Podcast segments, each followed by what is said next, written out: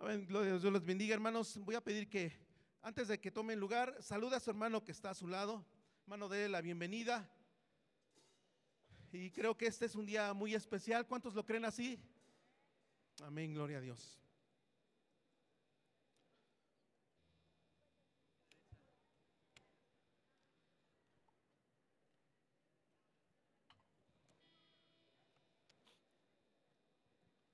Voy a invitar, hermanos, que si ya saludó a su hermano, que tome su lugar. Vamos a abrir la palabra del Señor en esta mañana para estudiarla.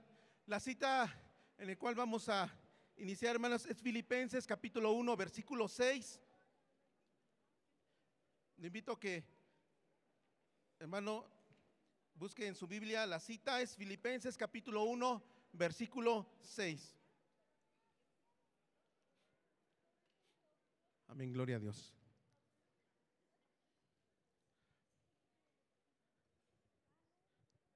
Es el libro de Filipenses capítulo 1, versículo 6.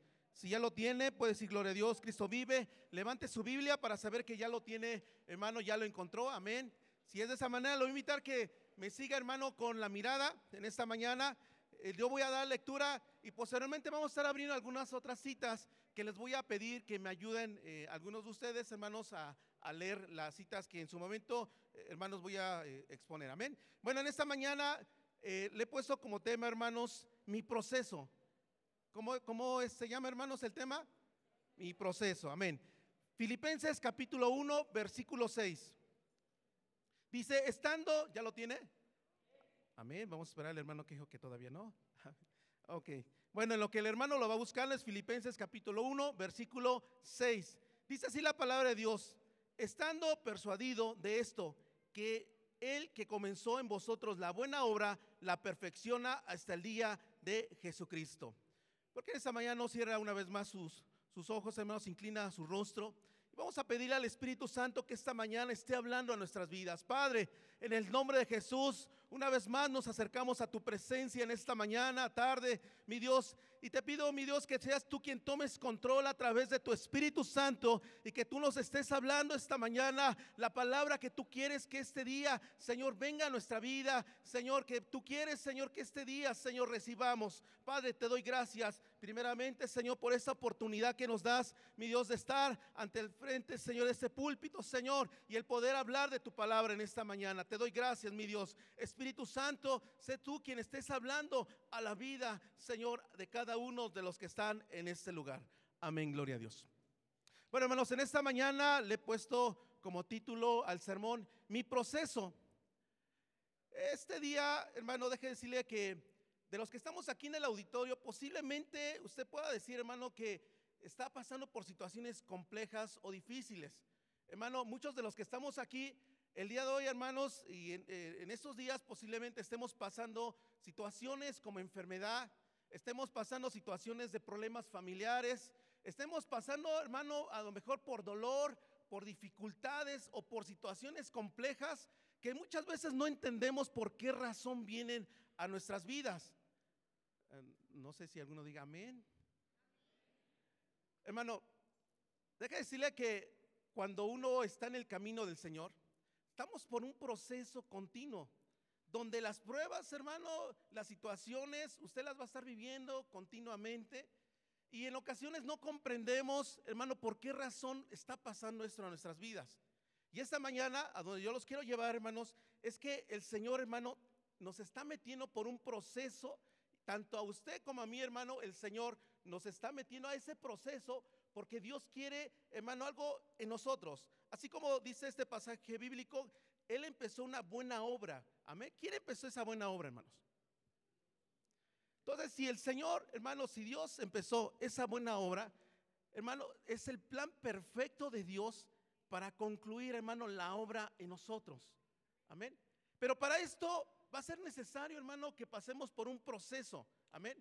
Y si vemos en ese pasaje bíblico, hermanos, la parte eh, que está sobresaliendo dice, hermanos, que, eh, que comenzó la buena obra la perfeccionará hasta el día de Jesucristo. La palabra perfeccionar, lo, busqué así como que en el diccionario, hermanos, dice acabar enteramente una obra, dándole el mejor grado posible de calidad y detalle, al hablar de perfeccionar, nos habla de un proceso. Y es decir, hermanos, que el Señor no ha terminado su obra en nuestras vidas.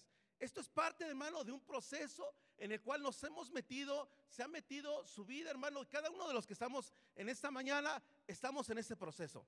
Amén. No sé, hermano, si usted sabía que está en un proceso en el cual Dios lo está metiendo. Porque si no entendemos, hermano, que estamos en un proceso, hermano, y si el Señor dice en su palabra que el Señor nos está llevando para perfeccionarnos, es porque hay un proceso en el cual Dios nos ha metido y vamos en un proceso de cambio. Ahora dirán, bueno, ¿qué será proceso? Deje de leerles una parte aquí que también encontré que es un proceso.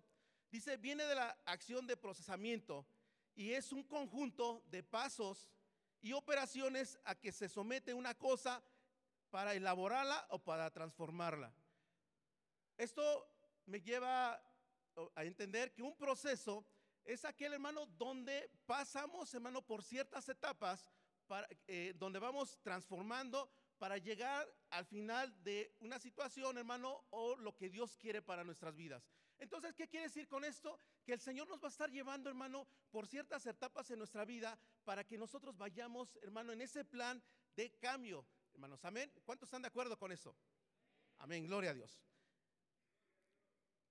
Cuando hablamos de, cambio, hermano, cuando hablamos de proceso, que decirle que ah, para como para ir entendiendo un poco más, cuando hablamos de un cambio y de un proceso, vamos a poner un ejemplo de que el día de hoy a usted le llega una invitación que va a representar, no sé, a, en el maratón del 2020, hermanos, allá en Tokio, que van a ser las Olimpiadas.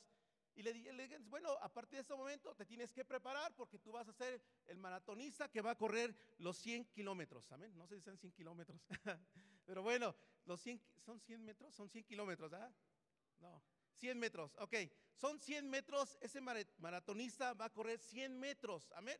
Y le acaban de decir, usted es la persona seleccionada para correr esos 100 metros. ¿Qué pasaría en ese momento, hermanos? Imagínate que realmente sí le llegó a usted la invitación. Bueno, yo me espanté porque imagínese, hermano, por la situación en la que estoy físicamente, para poder correr esos 100 metros a esa velocidad sería complejo, ¿verdad? Pero, hermano, si fuera de esa manera, si a alguno de ustedes le hubiera llegado la invitación, vamos a tener que iniciar un proceso en el cual, hermano, pues seguro va a cambiar sus hábitos alimenticios tiene que estar en un proceso, hermano, de ejercitar, hermano, su cuerpo físico. ¿Para qué? Para estar en condición y por lo tanto poder correr para el 2020 allá en Tokio, hermano, en las Olimpiadas del 2020. Y con esto, hermano, su proceso es que usted tiene, hermano, que ir cambiando, amén. Porque usted si en ese momento corre, pues no sé cuántos les daría un infarto en los primeros 100, este, 50 metros por ahí, ¿verdad? Y hablar, hermano, también de proceso, traigo otro ejemplo. Es el ejemplo, hermano, de, del proceso de la mariposa, cuando de la oruga pasa mariposa. ¿Usted ha visto ese proceso, hermano? Este proceso se dice, hermano, que es un proceso de la metamorfosis. Eh, aquí con lo que yo encontré es que la metamorfosis, hermano, está compuesta por dos palabras en griego. La primera que es meta, que significa cambio. La segunda es morfe, que significa transformación. Entonces, por lo tanto, el proceso de la metamorfosis es el proceso de la transformación.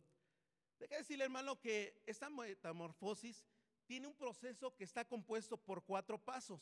Primero es la parte de los huevecillos, cuando hermano es procreado y están ahí los huevecillos. Después viene la parte donde se convierte en una oruga. ¿Han visto ya las orugas? Posiblemente, ¿verdad, hermanos? Y cuando éramos pequeñitos, seguro usted jugaba con las orugas. ¿Cuántos jugaban con las orugas, hermanos? Ah, bueno, yo también, hermano, ahí agarraba y las coleccionábamos en algunos casos. Y después de aquí vemos cómo esa oruga, hermano, se convierte en un capullo. Pasa en un proceso, hermano, en ese proceso donde ya se queda envuelto en ese capullo, por un proceso de cambio. Posteriormente viene la parte de la parte adulta, cuando ya se convierte en una mariposa. Pero a lo mejor lo hemos visto, lo ha estudiado en la, en la escuela, lo ha visto en algunas imágenes, y a lo mejor lo ha visto físicamente, pero deje decirle que este proceso de la metamorfosis para la mariposa es un proceso doloroso. Si pudiesen hablar las mariposas, le diría, mira, el proceso es dolorosísimo. Cuando estoy en ese proceso, estoy solo, nadie me ayuda. Hermano, nuestra vida, hermano, es algo similar. Nosotros tenemos que pasar por un proceso en el cual, hermano, puede ser que haya dolor, haya situaciones complejas en nuestra vida que nos va a traer, hermano, una situación en la cual diga, bueno, no sé por qué me está pasando, pero está trayendo una dificultad a mi vida. No sé cuántos estén pasando por pruebas, hermanos. siento que muy poquitos. Bueno. Ah, considerando esta parte, voy a pedir que busquen una cita. Yo se los voy a leer para irme más rápido, hermanos. Es Romanos capítulo 12, versículo 2. No conforméis a este siglo, sino transformaos por medio de la renovación de vuestro entendimiento para que comprobéis cuál es la buena voluntad de Dios agradable y perfecta. Esta es la versión Reina Valera 1960. Permítanle, hermanos, voy a leer eh, la versión Dios habla hoy. Y dice de esta manera, no vivan ya según los criterios del tiempo presente. Al contrario, cambien su manera de pensar para que así cambie su manera de vivir y lleguen a conocer la voluntad de Dios, es decir, lo que es bueno, lo que es grato y lo que es perfecto. Fíjense cómo, el Señor hermano nos invita que nosotros debemos de cambiar nuestra manera de pensar. Si en esta mañana, hermano, tú estás en una situación, hermano, en una eh, complejidad en tu vida, que digas, bueno, es que yo soy así, nadie me va a hacer cambiar. Hermano, deja de decirte que no es que te critique, pero la Biblia te recomienda que cambies tu manera de pensar. Cuando cambias la manera de pensar, hermano, vas a cambiar tu manera de vivir. Amén, hermanos. Es como lo dice de este lado la palabra. Y en esa parte lo que a mí me llama mucho la atención es la siguiente parte. Si tú lo haces, entonces, hermano, vas a conocer la voluntad de Dios. Esta mañana, ¿cuántos de ustedes quieren conocer la voluntad de Dios en sus vidas? Hermano, el propósito de Dios hermano, está en tu vida, amén, hermano, y es perfecto la voluntad de Dios que está en tu vida. Él quiere llevarte al siguiente nivel, amén. Pero muchas veces no lo conocemos. Y si no lo conocemos, hermano, es porque no hemos cambiado nuestra manera de ver las cosas, de ver, hermano, lo que Dios tiene para nuestras vidas. ¿Sí está aquí, hermano? Pues denle un aplauso al Señor para que si alguien se me está durmiendo, se despierte esta mañana. Amén. Fíjese también, hermano, la parte que resalta, que usted conozca la voluntad de Dios es decir, lo bueno, lo que es grato y lo que es perfecto para su vida. Amén. Algo que también a mí me llama la atención cuando estuve revisando algo de esta información, hermanos, es que encontré esa parte donde Jesús dice que el trigo, hermano, tiene el grano de trigo tiene que morir. A lo mejor ustedes han leído ese pasaje de Juan 12, 22, 24 que dice, de cierto, de cierto os digo, que si el grano de trigo no cae en tierra y muere, queda solo, pero si muere, llevará mucho fruto. ¿Esto quién nos quiere decir la palabra, hermano? Que ese que nosotros somos como esa semilla, amén, hermanos, como ese grano de trigo, que si no muere, ¿qué va a pasar? No hay frutos, hermano. Dice que tiene que caer a tierra, hermano, tiene que morir, hermano, ¿para qué? Para llevar mucho fruto. Entonces, hermano, tenemos que morir en ese proceso.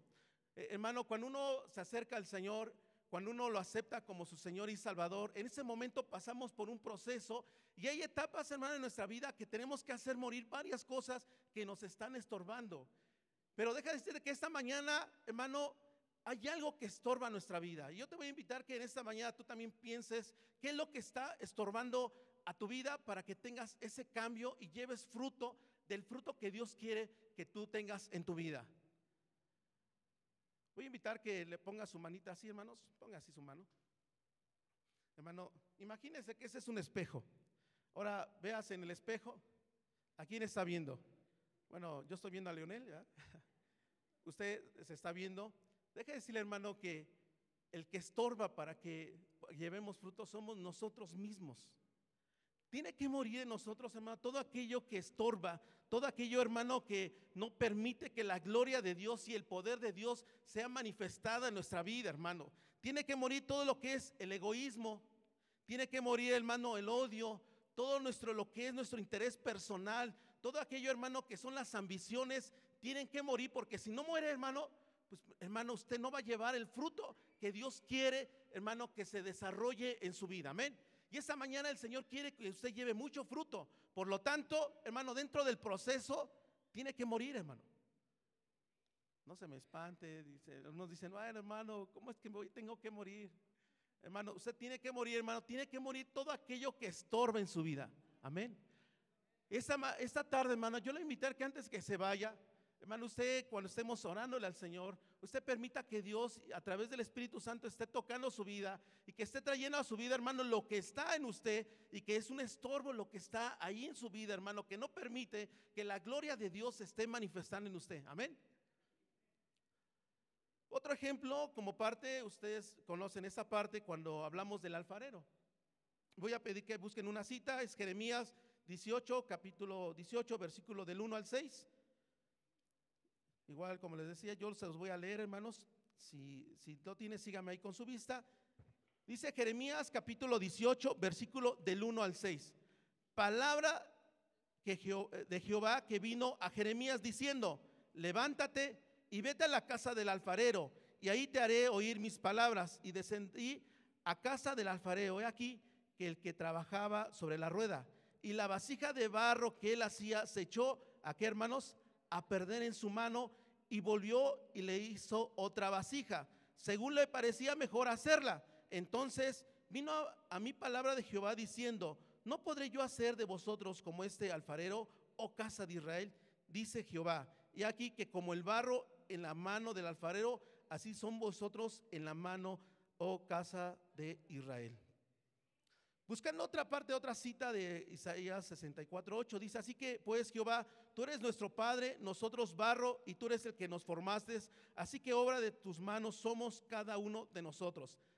Esta vasija, hermano, eh, cuando la palabra de Dios nos lleva a este ejemplo del proceso, usted va a encontrar que el Señor habla que, que el alfarero es nuestro Dios. Amén. Entonces, en nuestra vida hay alguien que está moldeando nuestra vida, alguien que está trabajando, y ese alguien, hermano, es quien está, hermano, trabajando en esa obra, en ese plan perfecto, hermano, hacia donde Dios te quiere llevar. Amén. Por lo tanto, hermano, el alfarero podemos considerarlo que hoy es nuestro Señor Jesucristo, nuestro Dios. Amén. Y dice la Biblia que nosotros somos barros, ¿en qué, hermanos?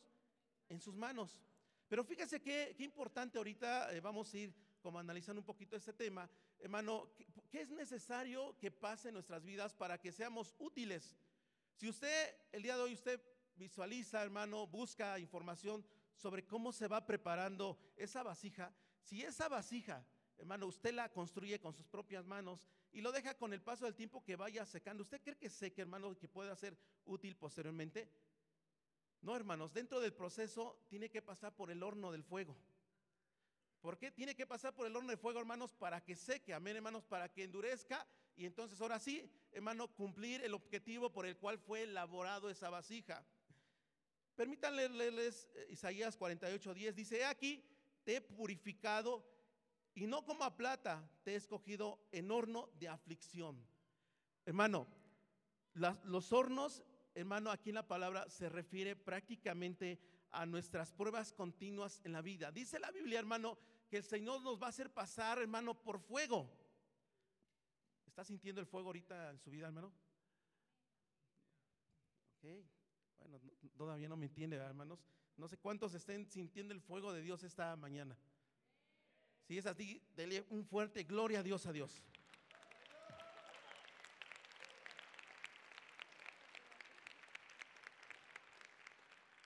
En este, en este proceso, que es su proceso, que es mi proceso, hermanos, todo inicia cuando hemos aceptado a Jesús como nuestro Señor y Salvador.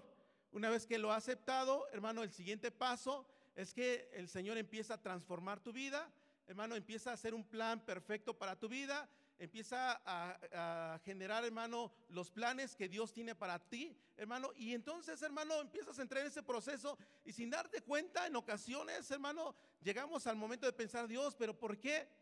¿Por qué cuando ya más me he acercado a tu, a, tu presencia, Dios, cuando más voy a la iglesia, cuando más, más tiempo voy a las células, cuando más estudio la palabra, cuando más tiempo estoy orando, vienen más problemas? No entiendo, Señor. Y no sé si esta mañana te esté pasando, estés con esa interrogante en tu vida, que no sabes por qué razón en esta mañana, hermano, te han detectado esa enfermedad a tu vida. ¿Cuántos de ustedes a lo mejor en esta mañana les han detectado alguna enfermedad, hermano, este, terminal? Por ejemplo, cuando te dicen, es que tienes cáncer, o que te digan, ¿sabes qué? El día de mañana ya no laboras, eh, eh, por cuestiones de empresa, cerramos la empresa, estás fuera, no tienes trabajo el día de mañana. O que te lleguen, hermano, con la noticia de que falleció un familiar, que tu papá o tu mamá eh, acaba de partir. O que te digan en ese momento, ¿sabes qué? Tu hijo chocó, está, está hospitalizado tu hijo. O que en ese momento te digan, ¿sabes qué? Tienes una enfermedad. No sé qué pasó, pero la enfermedad llegó a tu vida. Ese momento, hermano, es cuando vemos cómo, hermano, eh, nos, nos hacemos esa interrogativa. Señor, ¿por qué permites que me pase a mí? Y seguro, hermano, muchos de los que están aquí hemos hecho esa interrogativa. Yo en tiempo pasado, yo también en muchas ocasiones dije, Señor, pero ¿por qué permites que esto pase a mi vida?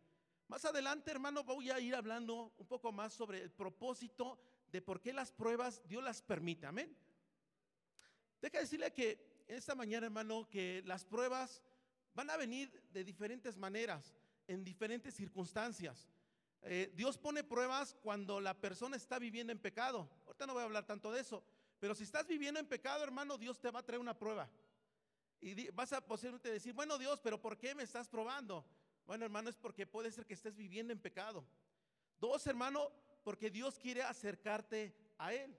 Y muchas veces nos hemos alejado, no sé si a usted le ha pasado, pero si se ha alejado, hermano, Dios va a traer prueba, va a traer situaciones a su vida. ¿Por qué? Porque Dios te está llamando a través de la prueba que te acerques al Señor, amén, hermano, que aprendas a depender del Señor. Entonces el Señor pone prueba por disciplina a la vida de las personas o de los cristianos. Y una tercera que es donde me voy a empezar a enfocar, hermano, es que Dios trae prueba para qué? Trae prueba para probar nuestra fe en Dios. Amén. Y esa parte de esa prueba es porque ese es el plan perfecto que Dios tiene para tu vida y es el medio que Dios utiliza para poder, hermano, desarrollar, hermano, el propósito que hay en tu vida que el Señor planteó desde que aceptases a Jesús como tu Señor y tu Salvador. Amén. Voy a pedir que busquemos dos citas. Uh, voy a hacer de la siguiente manera. Uh, voy a pedir que los, de, los que están del lado izquierda, de ese lado, hermanos, acá izquierda, de mi lado izquierdo y del lado derecho de ustedes, que busquen Deuteronomio capítulo, versículo 2, eh, capítulo 2, versículo 2. Amén, hermanos, Deuteronomio 8, 2. Y los que están de este lado y de aquí hasta arriba igual, hermanos, es eh, Deuteronomio capítulo 8, versículo 15 y 16. Entonces, los que están del lado, de mi lado este, izquierdo, hermanos, van a buscar Deuteronomio capítulo 8, versículo 2 y de los que están de mi lado derecho, Deuteronomio capítulo 8, versículo 15 y 16. ¿Ya lo tiene? Ok, voy a invitar hermano que todos a una sola voz lean esta cita. Deuteronomio capítulo 8, versículo 2. Adelante hermanos.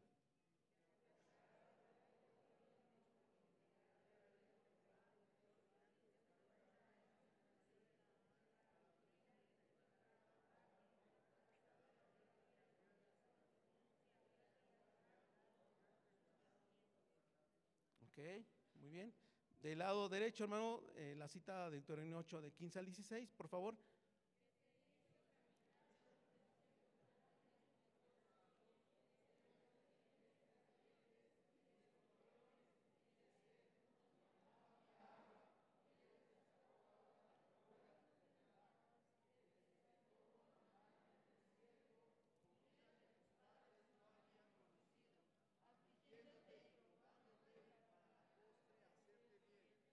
Amén.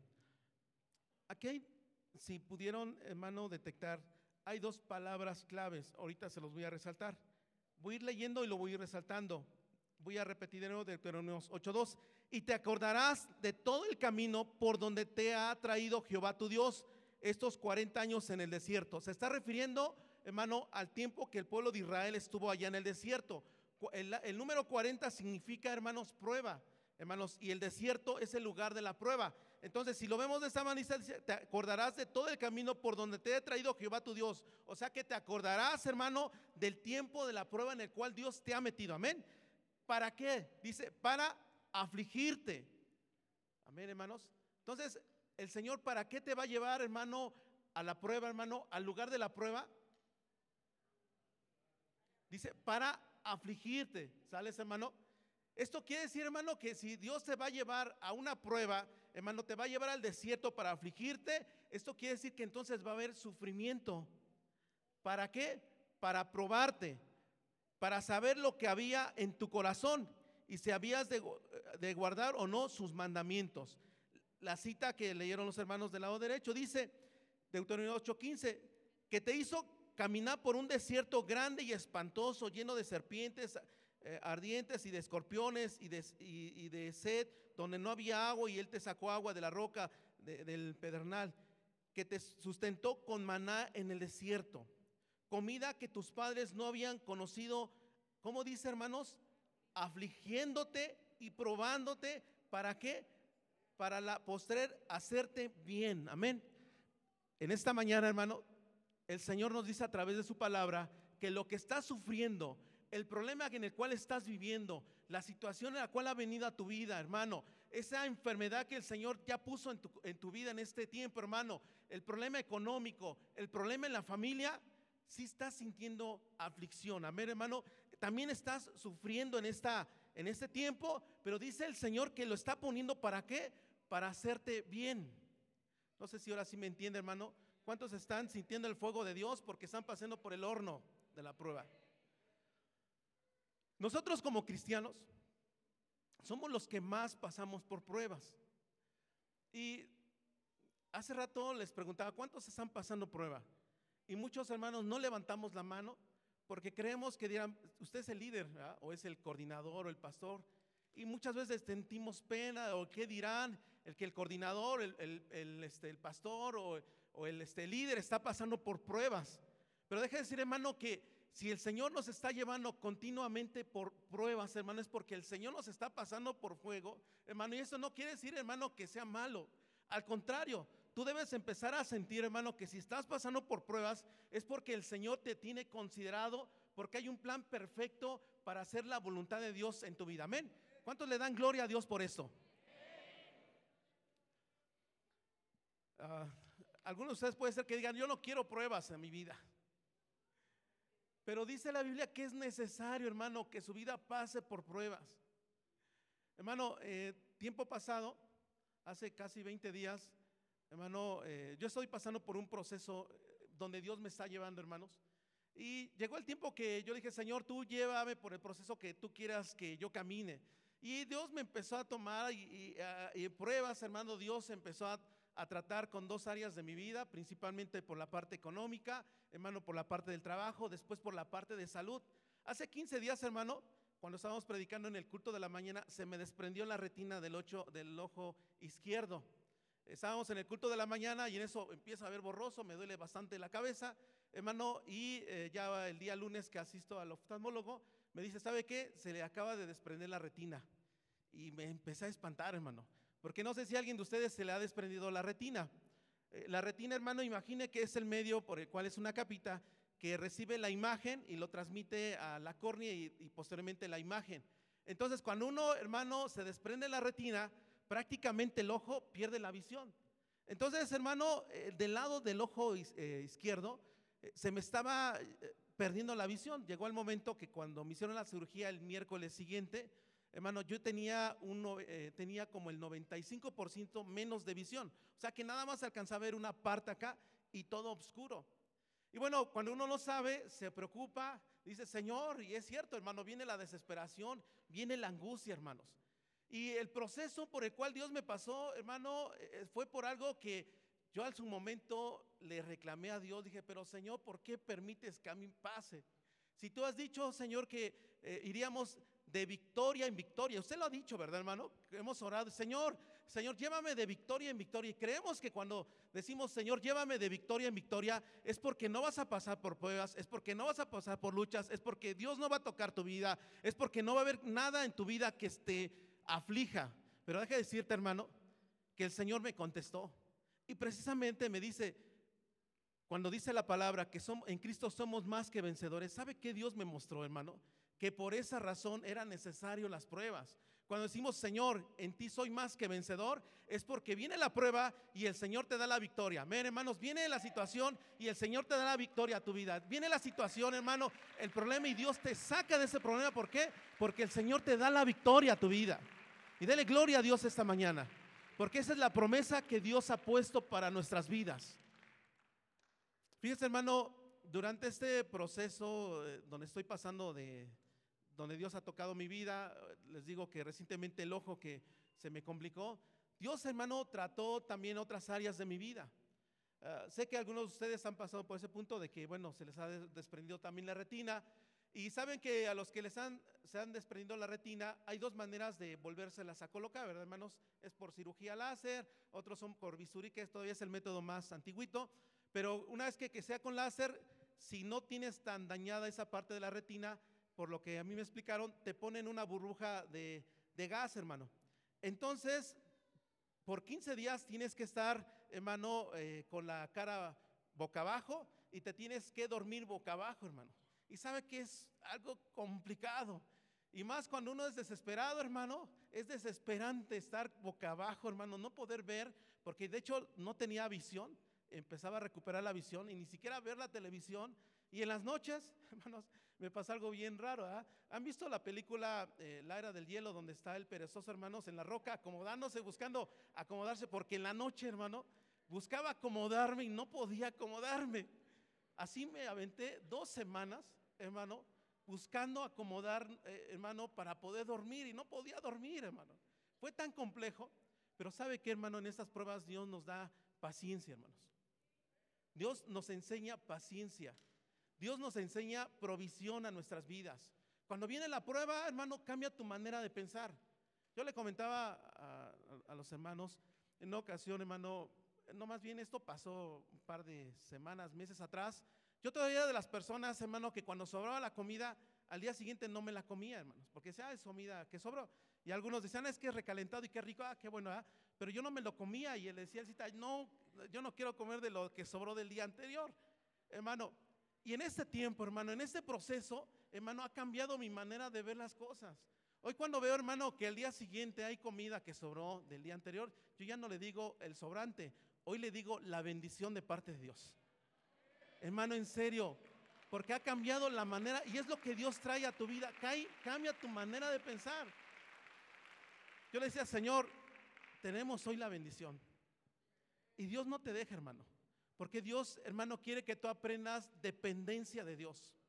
Cuando viene la prueba, hermano, cuando viene la dificultad, si hay enfermedad, hermano, Dios es tu sanador. Amén. ¿Cuántos para usted, para usted Dios es su sanador? Amén. Dice la Biblia que Jehová es Jehová, hermano, proveedor. ¿Cuántos para usted, hermano, Jehová es su proveedor? Hermano, cuando viene la prueba, Dios trata contigo. Hermano, al sobrante yo le decía antes sobrante, hoy le digo al sobrante la bendición de parte de Dios. En ese tiempo, hermano, yo vi la mano de Dios poderosamente. Y yo eh, tiempo he platicado con mi esposa y algunos hermanos, les he dicho, hermanos, yo no me quiero bajar, hermano, de esta plataforma de fe en el cual el Señor me está llevando. Porque hermano, sin darme cuenta, en el sentido hermano, si lo viera con los ojos naturales, no estaría en la situación en la que hoy me encuentro. Pero sin embargo, el Señor no nos ha dejado, hermano. El Señor está con nosotros a pesar de la situación, a pesar de los gastos en la casa, a pesar, hermano, de lo que estamos viviendo, hermano. Dios no te deja. Hasta el día de hoy, hermano, el Señor ha sido fiel con nosotros y el Señor sigue proveyendo. Amén, hermano. Para mi vida, hermano, esto ha sido maravilloso y yo creo, hermano, que es algo sobrenatural lo que Dios trae. En el momento de la prueba, hermano, el Señor te enseña el propósito que hay para tu vida. Amén. Y algo que Dios me traía también, hermano, que cuando el, el apóstol Pedro, hermano, iba caminando sobre las aguas, dice ahí la palabra, hermano, que Pedro, cuando Dios, cuando Jesús dijo, ven, Pedro empezó a dar los pasos de fe. Amén. Entonces en las pruebas usted tiene que empezar a dar pasos de fe, hermano. Pero algo que ocurrió a Pedro es que a Pedro, hermano, dice la Biblia que él vio, hermano, la tempestad. Y cuando uno está en prueba, usted va a ver la tempestad, hermano, que está en su vida. Amén, hermano. Porque está siendo afligido, porque Dios está trayendo aflicción a su vida. Está la tempestad, hermano, que Dios está permitiendo a su vida. Está en su vida, hermano. hay aflicción y hay dolor. Pero dice la Biblia, hermano, que Pedro tuvo miedo. Y cuando Pedro empezó a tener miedo, hermano, dice la Biblia que eh, se empezó a hundir. Yo le platicaba a mi esposa, hermanos, y a algunos hermanos que he platicado de esto, es que yo no quiero bajarme, hermano, de esa plataforma de fe por donde cual estoy caminando. Sé que hay tempestades a mi lado, hermano. Sé que hay problemas a un costado, hermano. Sé que los, vientos vienen fuertes, están golpeando. Sé que Dios está trayendo aflicción a mi vida. Sé que Dios está probando, hermano, está trayendo dolor.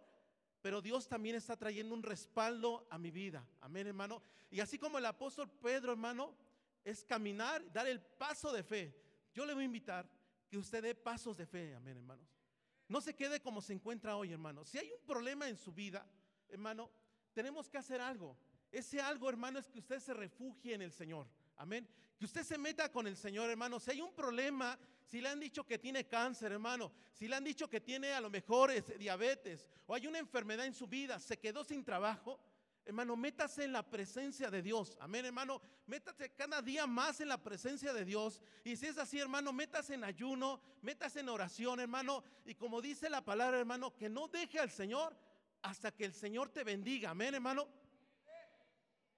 Esta tarde, bueno, yo te voy a invitar que tú lleves a tu vida, lleves la vida que tienes este, que Dios te ha dado, hermano, esa vida que el Señor ha puesto en, en ti, hermano.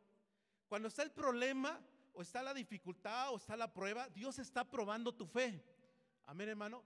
Hermano, y dice también la palabra que las pruebas no van a ser eternas alguna vez alguien decía, hermano, es que yo estoy en un proceso, pero las pruebas están eh, constantemente.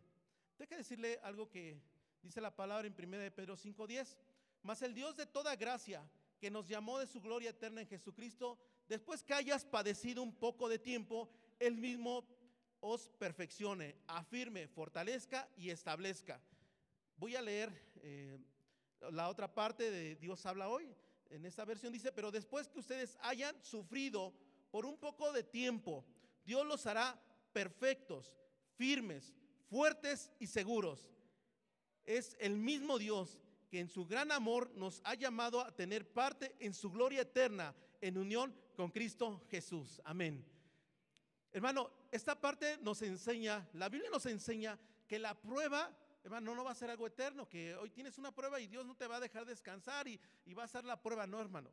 Dice que va a ser por un poco tiempo, porque hay un propósito, dice, para perfeccionarnos, para afirmarnos, para hacerte fuerte y para hacerte seguro. Dios te va a sacar de esa prueba. Amén. Dios está permitiendo, hermano, que estés sufriendo en este momento. Dios está permitiendo, hermano, que esa enfermedad que te han detectado siga avanzando, hermano. No, no he estado en una situación, pero recientemente, eh, el día de ayer, visitando una célula de la zona número 2, hay un anfitrión que le acaban de detectar cáncer. Y eh, algo que a mí me, me fortalece más en la fe es también ver, hermano, la fe de los demás.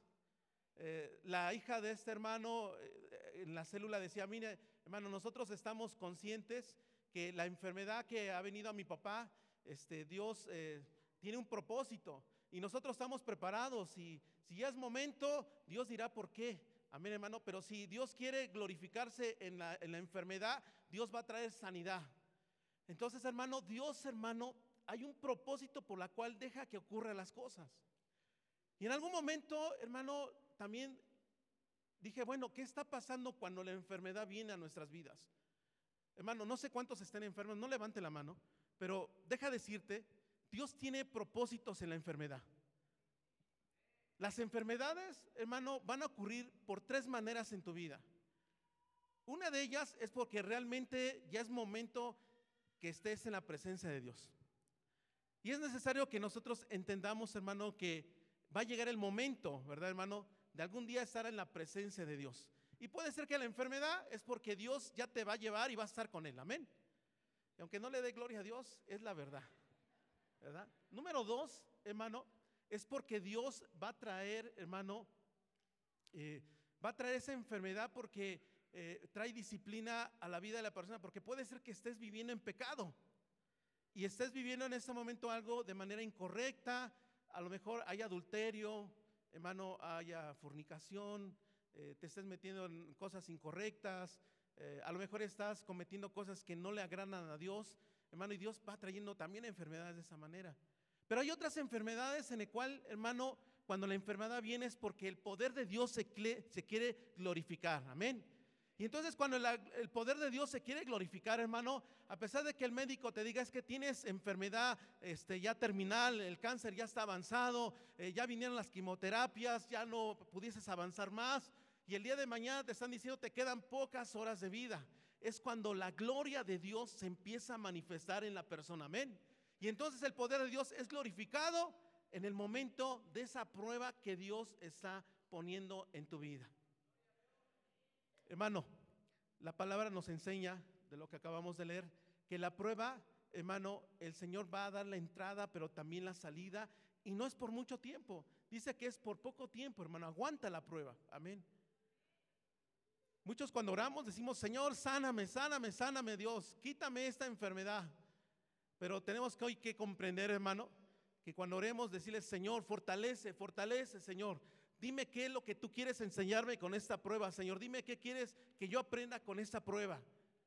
Usted que hoy es siervo de Dios, hermano, deje decirle que va a estar pasando por pruebas constantemente. ¿Por qué? Porque el Señor es necesario que te pase por fuego, porque el Señor quiere, hermano, que tú seas purificado. Amén. Aunque no comprendamos el problema, hermano, aunque no comprendamos la situación por la cual estamos pasando, hermano, Dios quiere, hermano, llevarte por un plan perfecto para terminar la buena obra perfecta que Dios empezó contigo cuando aceptases a Jesús como tu Señor y tu Salvador. Denle un aplauso fuerte al Señor en esta, en esta mañana, hermano.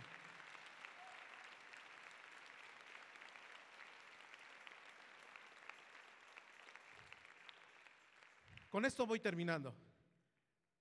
¿Qué vamos a hacer, hermanos, si estamos pasando en pruebas? ¿Qué, es lo que recomienda la palabra, hermanos? Que en ese momento de prueba, eh, hermano, cuando hay la angustia, cuando hay la dificultad, recuerdo hace eh, tres semanas o dos semanas, el hermano Oscar predicaba que, hermano, eh, algunos pastores allá en Estados Unidos se han quitado la vida porque ha habido depresión a su vida. Cuando viene una enfermedad o cuando viene un problema, hermano, trae varias cosas. Trae dolor, trae aflicción, trae desesperación, hermano, trae angustia. Amén, hermano. Trae situaciones dolorosas a nuestra vida. Hermano, sí viene la depresión a nuestra vida. Pero ¿sabe qué, hermano? Cuando nosotros no sabemos manejar y no sabemos entender que ese es parte del propósito de Dios, esto se convierte en amargura. Esta amargura, hermano, se viene a nuestro corazón y empezamos a quejarnos y a decirle, Señor, y empezamos a reclamarle a, a, Jesucristo que por qué permite que todo eso pase a nuestras vidas. Pero deje decirle, hermano, que cuando nosotros no entendemos el propósito de Dios, usted se va a quejar. Amén, hermano. Usted va a decir, ¿por qué está pasando esto en nuestra vida? ¿Por qué está ocurriendo esto? Pero si usted lo comprende, hermano, la voluntad de Dios, hermano, se terminará de ejecutar. Y como un pastor alguna vez recomendó, aprenda de la prueba, hermano, que Dios le está poniendo. Si aprende rápido la prueba, va a salir rápido la prueba, amén, hermano. Pero si no aprende de la prueba, Mañana Dios le va a volver a poner una prueba similar y pasado mañana, si no lo pasa, el Señor le va a volver a poner otra prueba, hermano, porque usted no ha aprendido. Aquel pastor decía, bueno, Señor, yo quiero aprender de qué tú me estás queriendo decir. Si usted aprende rápido, hermano, el Señor lo va a sacar rápido de esa prueba. Amén. Y con eso le decía, voy terminando. ¿Qué vamos a hacer, hermano, en el momento de la prueba? Primero aceptar, hermano, esa, esa parte de la prueba. Dice la palabra, hermano, que, que el Señor es nuestro refugio. Dice que no hay, refugio, no hay refugio como el de nuestro Dios. Métete en la presencia de Dios, hermano. Ese es tu refugio. Amén, hermano. Cuando esté la prueba, cuando esté el dolor, hermano, cuando esté la desesperación, cuando esté la situación difícil en tu vida que tú ya no aguantas más, hermano, métete en la presencia de Dios. Porque Jehová será refugio, dice la Biblia, para el pobre, refugio para el tiempo de la angustia así como dice Salmos 9:9. Cuando el rey David, hermano, estaba eh, siendo perseguido antes de ser rey, ¿se acuerdan que dice la palabra, hermanos, que él se metió a una cueva, que era la cueva de Adulam? ¿Sí han leído esta parte de la Biblia? Dice que en la cueva de Adulam, hermanos, si, significa, o del griego viene, significa refugio. Y en ese refugio dice que se metió David, hermano, pero que también venían, hermano, 400, 400 hombres que venían de situaciones complejas. Estas situaciones complejas, hermano, si usted lo ve, dice la palabra que eran de tres tipos. Eran todos los afligidos, todos los endeudados y todos los que estaban en amargura. Si ahorita por lo que acabamos de estudiar, hermano, si alguien está en aflicción, está en amargura, está, en, está hermano con endeudamiento, es porque estaban en un proceso de prueba. Entonces dice la palabra que estos se metieron a la cueva de Adulam, hermano, pero en ese proceso, hermano, de su vida, hermano, hubo un cambio. Al grado, hermano, que algunos dicen que los que salieron de ahí, algunos fueron esos valientes de David. Esa mañana, hermano, esa tarde, yo te invito a que te metas en la presencia de Dios. Que cada día te aferres al Señor, hermano. Si estás en este momento pasando por esa prueba, hermano, eso que te está afligiendo, que te está dando, hermano, preocupación, aquello que detectaron en tu vida, si te quedas sin trabajo, hermano, si la economía está empezando a fallar en tu vida, si tu hijo, hermano, hay una situación complicada en la familia, si tu esposo o tu esposa, yo te invito que esta mañana, hermano, y tarde, tú te metas en la presencia de Dios. Voy a invitar, hermano, que cierren sus ojos. Cierren sus ojos en esta, en esta mañana, hermanos.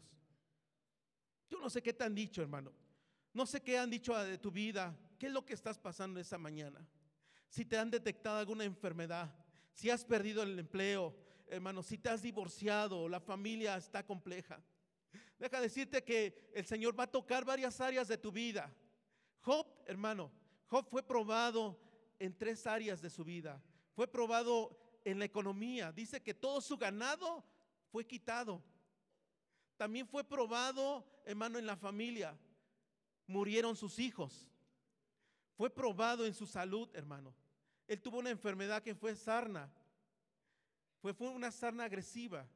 Su cuerpo estaba enfermo, hermanos. Dios puede estar tocando esta mañana, te está llevando a una aflicción a tu vida. Puede ser, hermano, una situación económica que no hay trabajo, hermano, que no hay nada que, puedas hacer, que te digan, ya se acabó. Puede ser que esta mañana también te estén diciendo, hermano, hermano, allí en la familia, acaba de fallecer tu familiar. Porque en esta mañana, hermano, haya situaciones complejas que tú no entiendes. Pero el Señor te está invitando que esta mañana tú te acerques a su presencia. Métete en la presencia del Señor esta mañana, hermano. Hermano, métete a la presencia y dile con todo respeto a nuestro Creador, Señor, yo no te voy a soltar hasta que me bendigas. No sé qué estés esperando esta mañana, hermano. ¿Qué estés esperando en tu vida? ¿Qué respuesta estés esperando? Pero dice el Señor que no es por mucho tiempo. Él ha dado la entrada y también dará la salida. Y esta mañana, hermano, no sé en qué situación te encuentres. Pero esta mañana, hermano, dice la palabra que Dios es el mismo ayer, hoy y por los siglos de los siglos. Él es el que está aquí en esta mañana, hermano. Ese que levantó los muertos, aquel que le dio vista a los ciegos, aquel que hizo caminar al paralítico, aquel que sanó. Él, Él está aquí esta mañana. Él es tu amado. Él es tu amado, hermano. Él quiere tomar tu vida esta mañana. Voy a invitarte que, que te pongas de pie si estás pasando por pruebas. Yo te voy a invitar que esta mañana, tarde, te pongas de pie si estás con alguna enfermedad, hermano. Ponte de pie ahí en tu lugar, hermano, si estás pasando situaciones difíciles en tu vida, en el trabajo, tu economía yo te voy a invitar que esta mañana te acerques al Señor, que vengas a ese refugio, ese refugio que es el Señor, y que tú le digas, Señor Jesús, Señor, hoy he comprendido que es necesario que me pases por fuego. Señor, este pesar, esta dificultad, Señor. Empieza a hablar con el Señor, hermano. Señor, esto que está en mi vida, Señor, no lo entiendo. Pero sé que es porque para mi bien, Señor. Porque los que te aman, todas las cosas les son para bien. Los que son llamados conforme a su propósito. Dile, Señor, no entiendo, pero sé que hay un propósito por la cual está pasando esta prueba. Fortaléceme, Señor. Fortaléceme en esta mañana, Señor. Te necesito, Dios, en esta mañana. Señor, ayúdame, Señor, a salir de esta prueba. Dime qué quieres, qué necesitas, Señor, que aprendas. Oh, Señor, el Señor no te ha dejado, hermano. El Señor no te ha dejado. Él es tu proveedor. Él es tu sanador. Él es nuestro amparo y fortaleza. Es nuestro pronto auxilio en la tribulación. Métete con el Señor, hermano. Métete con el Señor, hermano. Y dile, Señor, bendice mi vida. No te dejaré hasta que bendigas mi vida, Señor. Oh, Padre, esta mañana, Señor. Esto que estamos pasando, Señor, lo que está pasando en tu iglesia, tus hijos. Tú nos has hablado que es por poco tiempo, Señor. Que tú nos, que tú nos levantarás. Que tú tu obra poderosa en nuestras vidas. Este proceso en el cual estoy, Señor, es porque hay un plan perfecto. Hay una voluntad perfecta, Señor. En esta tarde, Señor. En el nombre de Jesús. Voy a invitar también, hermano. Si tú no te pusiste de pie y ves que alguien está de pie, ¿por qué no te acercas ahí con el hermano, la hermana? Hermano, empieza a orar por él. Dile que el Señor esté fortaleciendo su vida. Ese momento de prueba que él está pasando, hermano, yo te voy a, yo te voy a pedir que intercedas por él. Que tú te sientas en su lugar y que digas, Señor, yo intercedo por la vida de mi hermano. Acércate, hermano. Si tú has visto que alguien está pasando prueba esta mañana, de, aquel hermano que se puso en pie, yo te voy a invitar, acércate ahí con él, hermano, esta mañana y dile, Señor, intercede por él, hermano. Dile, Señor, yo te pido por la vida de mi hermano, Señor. En este momento que está pasando pruebas, luchas, batallas, Señor. Sé tu palabra, Señor, que tú eres nuestro guerrero. Tú eres quien peleas por mí, Señor. Y esta mañana, Señor, yo te ruego, Padre, intercedamos por tu iglesia, Señor. Que tú estés sobrando a favor de cada hermano, Señor. A favor de cada vida, Señor. A favor de cada familia que esta mañana, Señor se ha puesto de pie, Señor, porque está pasando su vida por el proceso donde tú le estás llevando, Señor. Ahí con la prueba, la lucha, la enfermedad, Señor. Padre, yo sé que tú estás tomando control esta mañana, Señor. Tú no los has dejado, Señor. Tú no los has dejado, Señor, porque tú eres el mismo ayer, hoy, por los siglos de los siglos, Señor. Tú eres nuestro Dios, tú eres nuestro creador, Señor. Eres, Señor, nuestro Dios poderoso. Señor, tú eres Jehová Jireh. Tú eres Jehová Jireh, nuestro proveedor. Tú eres Jehová Rafa, nuestro sanador. Oh, Señor, gracias. Gracias, Señor, esta tarde. Gracias por la vida de cada uno de los que se pusieron de pie. Porque ellos han comprendido, Señor Jesucristo, que tú los estás llevando por ese proceso, por ese proceso, Señor, en esa vida, para hacerlos, Señor, a la voluntad por el cual fueron llamados. Señor, esta tarde, yo te ruego, Padre, en el nombre de Jesús, Señor, bendición para sus vidas. Fortaleza, Señor. Padre, sé tu palabra, Señor que tú eres príncipe de paz. Señor, derrama paz en sus corazones, Señor. Derrama fe, Señor, en sus corazones. Hazlos crecer, Señor. Dales paciencia, mi Dios. Esta tarde, mi Dios, pon en ellos, Padre, esa fe que necesitan para avanzar y dar el siguiente paso. Señor, gracias. Gracias, Señor, esta tarde.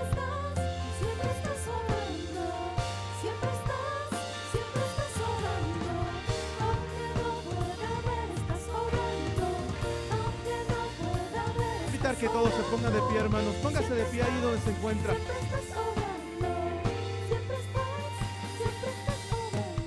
Esta tarde reconocemos que dependemos del Señor. Mi vida tu vida depende de Él. No te alejes, no te apartes de su presencia. Quédate ahí, hermano, y aférrate cada día más en su presencia. Métete cada día, hermano, de tu vida. Métete ahí en su presencia. Porque Él es tu refugio. No te salgas de su presencia. No te salgas, hermano, de donde estás. Esta mañana el Señor ha hablado que estás en ese proceso. Porque si te sales va a ser más complejo. Pero si estás en el refugio que es su presencia, el Señor tiene control de la situación. Él tiene el control del problema, de la necesidad. No te salgas, hermano, de su presencia. Al contrario, hoy que estás en ese problema, en esa situación, métete más con el Señor. Métete más ahí, hermano. Que el Señor sea tu refugio. Que sea, hermano, tu protector en este tiempo difícil. Tú deja que el Señor actúe en tu vida. Permítele que Dios esté obrando. Permítele que Él tome el control de tu vida en esta tarde. Oh Señor. Oh, te alabo. Bendito eres. Gracias, Padre. Gracias en el nombre de Jesús. Te exaltamos, te bendecimos en esta, en esta tarde, en el nombre de tu Hijo amado Jesucristo. Voy a darle un aplauso fuerte, pero bien fuerte a nuestro Dios. Nuestro amado Jesucristo, esta mañana le damos toda la honra y toda la gloria, porque Él es nuestro Dios grande y poderoso. Amén, gloria a Dios.